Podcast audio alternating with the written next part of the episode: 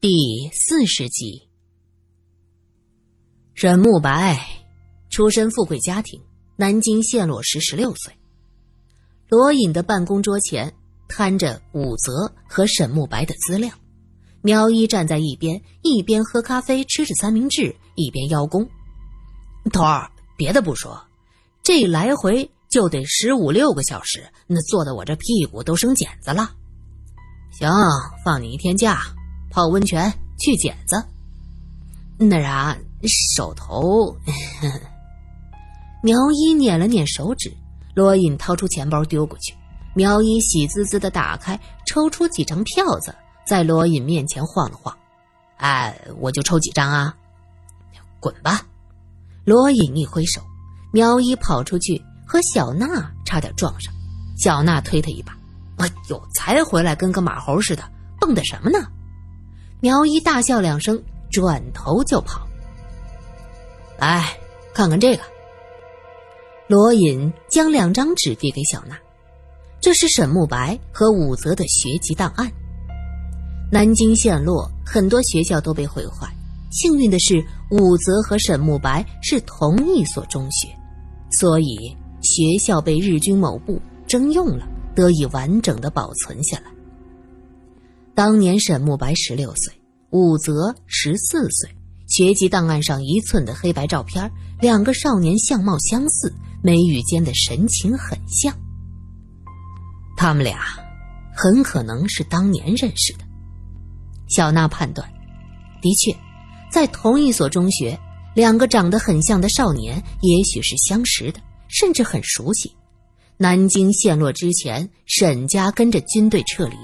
沈慕白和家人在玄武湖的附近失散，周围都是逃难的人群，远处传来枪炮声，乱纷纷的环境中，两个少年就在街头相遇了。没有人知道当年发生了什么事儿。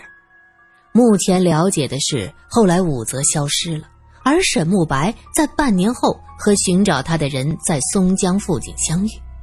据说当时他头部受伤，失去了一部分记忆，后来被家人送到美国读书。真正的沈慕白，当年还武则应该是在一起的，只是一个死了，一个活着。冒名顶替的武则对林教授一直心怀仇恨，回国后就以沈慕白的身份接近林淑宁，在宴会上对林教授给予致命的一击。打算毁掉他的名誉。罗隐分析着。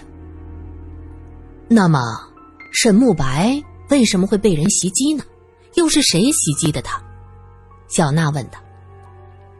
这时，萧琴走进罗隐的办公室。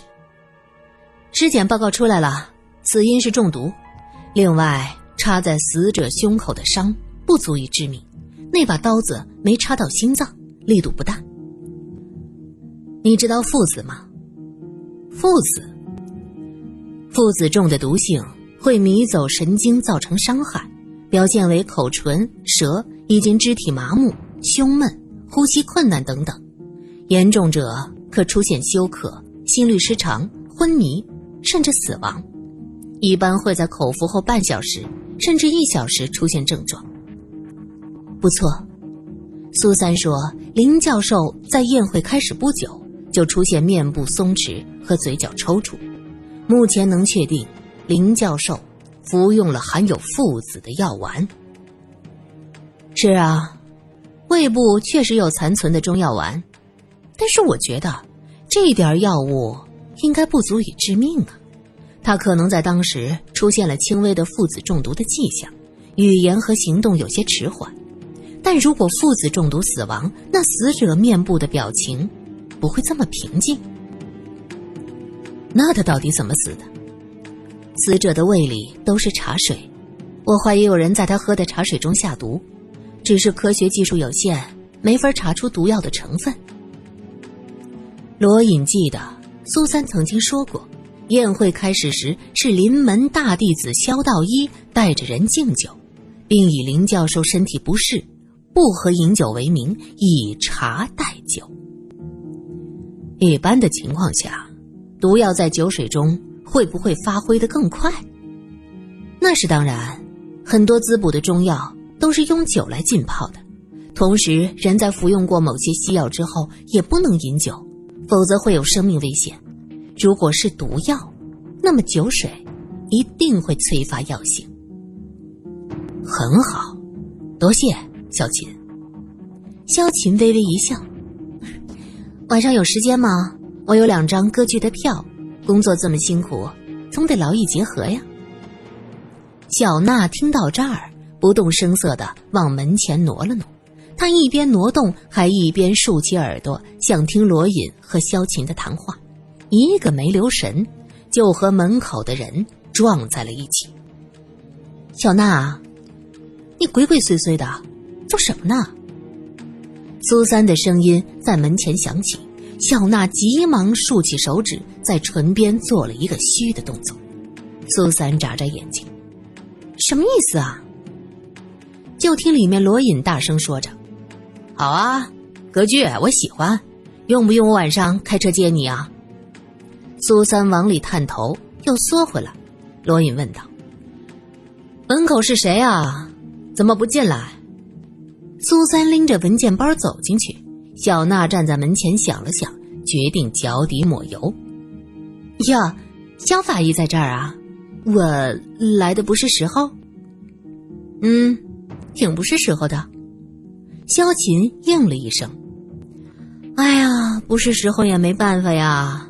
我接到一个包打听的电话，说是有秘密要卖给我。”罗颖看着苏三有些眉飞色舞，知道他一定是买到了很重要的线索，于是点点头：“你不会这么好心，把买来的秘密和我共享？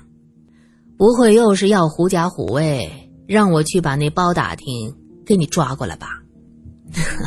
那倒不是，我也是要信誉的，好吧？总这么做，哪里有人卖消息给我呀？苏三笑了笑，忽然伸出手去。不过，我花了五百块，肉疼死了。我将这个秘密和你分享，那出的钱是不是也能分享呀？萧晴听到这话，鼻子冷冷的哼了一声，脸上现出鄙夷的神色。苏三才不在乎他瞧不起呢，哼，我为什么要让你瞧得起呀？罗隐指着被苗一扔到一边的钱包，没问题，只要这个消息是个好消息，多少钱我出。说着，在他手上轻轻一拍，一言为定。萧晴瞪大了眼睛看着罗隐的动作，放下自己手里的报告，我先走了。晚上在家等你，啊，好的。罗隐挥了挥手，苏三低下头，轻轻吐出一口气，抬起头来，脸上已经是云淡风轻。这个消息绝对物有所值。苏三坐在罗隐对面。据说在南京陷落之前，萧道一是负责中央大学迁移事宜的，又因为他是林教授的弟子，博物院内一些文物的迁移。他也曾经参与分门别类，所以在南京陷落之时，他因为忙着转移各种资料，没有在第一时间逃出去。当时和他在一起负责这件事情的，还有一个灵门弟子，叫博文锦的。可是后来这个人失踪了，活不见人，死不见尸。这和萧道一有什么关系呢？关系就是，当时博文锦。负责运送的文物，其中有比较重要的山顶洞人头盖骨的化石。这么重要的东西，本来应该早点运出去，可不知当时出了什么差错，却将它排在最后。后来，竟然和博文锦一样失踪了。很多人怀疑是被博文景私吞。后来，军统和中统的人找了很久，可到底没将这个人找出来。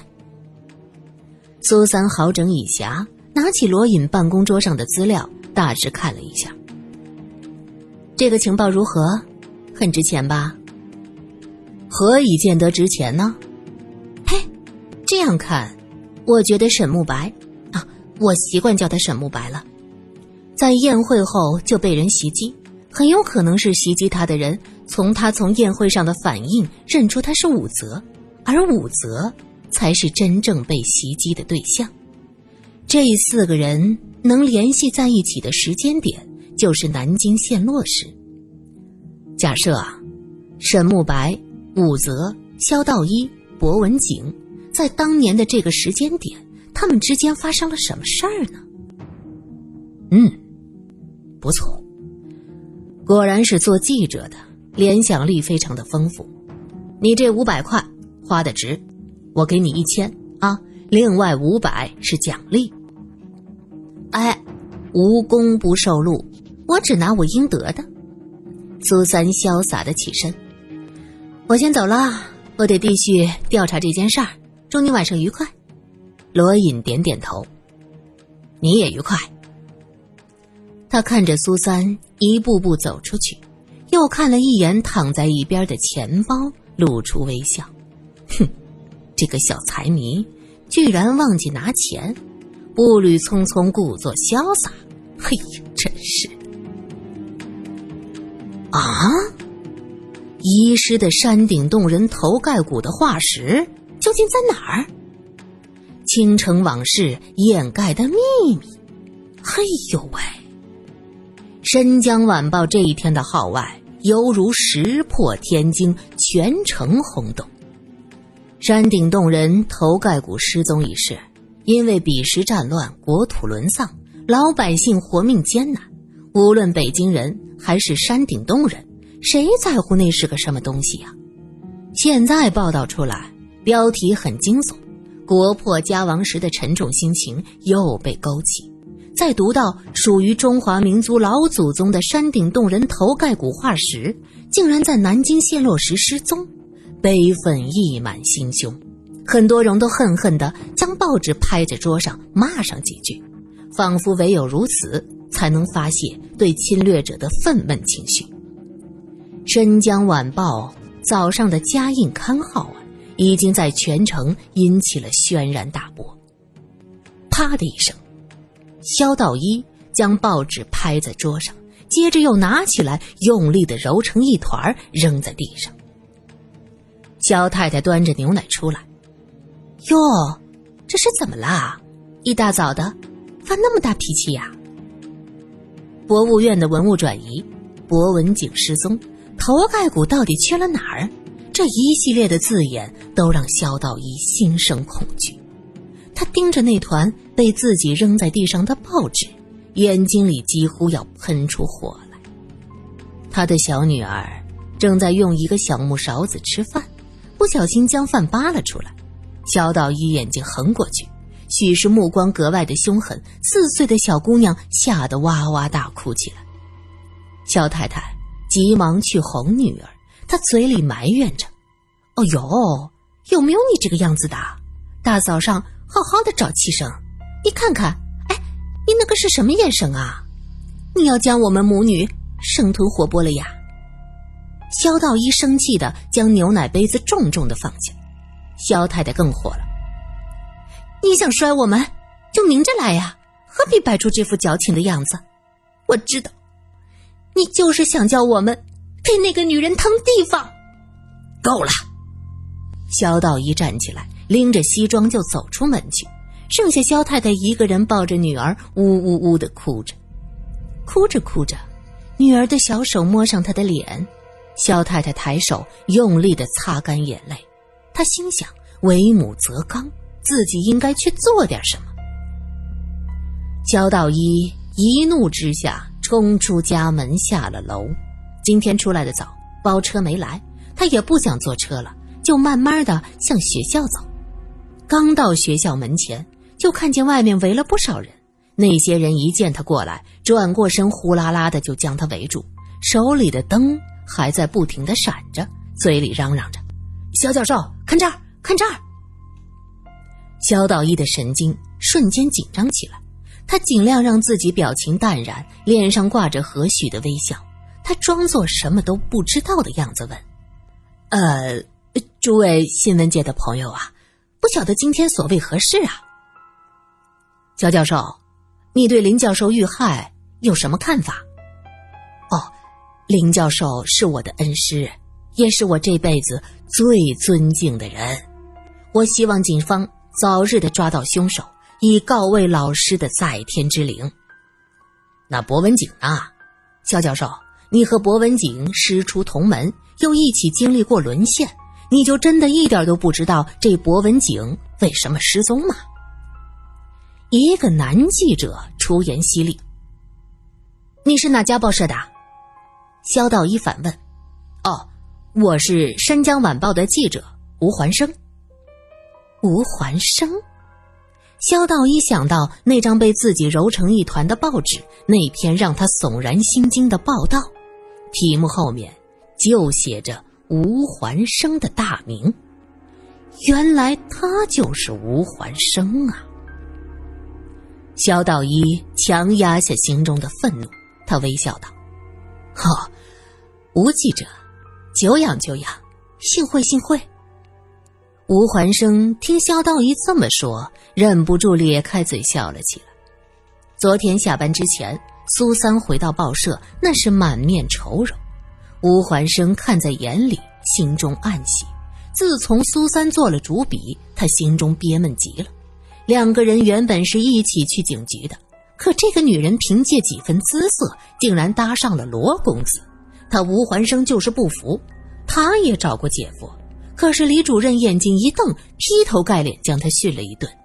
姐姐气得在一边那是抽抽搭搭的哭，一边哭一边骂：“一定是那个女人又挑拨离间了，我就知道，你对我从来都没有什么真心，你找你的黄脸婆去好了，你也当我死了吧。”这过去啊，要挟几句。李主任就会舔着脸来讨好，可是现在呢，他不耐烦了，鼻子里冷冷的哼了一声，扭头就走。剩下姐弟二人是大眼瞪小眼反复几次，自然知道这人是越来越不好拿捏了。他姐姐背地里啐道：“呸！也不晓得家里那个母老虎给他灌了什么迷魂汤。”当然。这也只能是背后骂骂，当面还得姐弟俩一起哄着人家。所以这段时间，吴环生的日子也过得颇为艰难。他一心想着要写些什么惊天地泣鬼神的伪文，好出出心中的这口恶气。苏三的烦躁一点不差，都落在他眼里。他现在学得沉稳多了。也不言语，就只是悄悄地观察苏三的行动。见他在纸上写了又扔，扔了又写，直到下班离开，他办公室里的垃圾桶几乎是装得满满的，全都是揉成一团团的稿子。吴环生等报社的人走的差不多了，看到总编老宋也出去吃饭，就悄悄潜入苏三的办公室。将那垃圾桶里的纸团全拿出来，他一点点展开，按照意思一番拼凑，读了一遍以后，忍不住惊呼：“哎呀，这可是个好新闻呐！”只是，这样好的新闻有些虎头蛇尾。吴环生将稿纸收起来，心中暗笑：“哼，你不过是运气好罢了。”也有江郎才尽的一天呐，这才叫活该嘞。于是这吴环生就依葫芦画瓢，基本照着原样誊抄了一份，最后在结尾时又加上了一些个人主观臆断，自认为将这个具有传奇色彩的新闻写的那是荡气回肠。看着抄写的清清楚楚的稿子，他忍不住夸赞。吴环生啊，吴环生，你才是才华横溢、聪明绝顶啊！